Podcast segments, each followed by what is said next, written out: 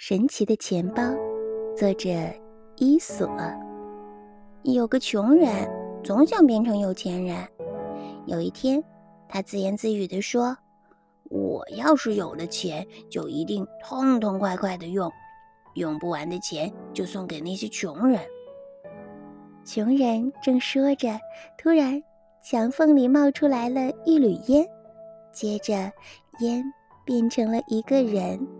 那个人大声地说道：“哇，说的真好呀！我来帮你变成一个富人。”他递给穷人一个钱包，又说：“你别看这个钱包里只有一块金币，拿出来以后，钱包里就会出现一块，反正也用不完的。但是要记住哦，当你拿到足够的金币，就必须把钱包丢进河里去。”话音说完，这个人就消失了。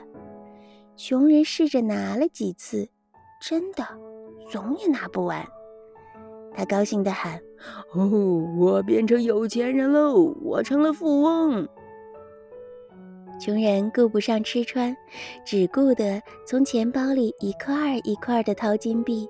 他就这样不分昼夜地掏，总觉得那些钱还不够用。就这样，一天天，一年年。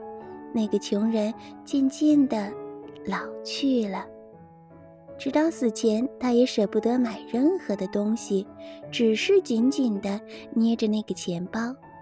后来，人们在破茅屋里发现了他的尸体，旁边堆着像小山一样高的金币。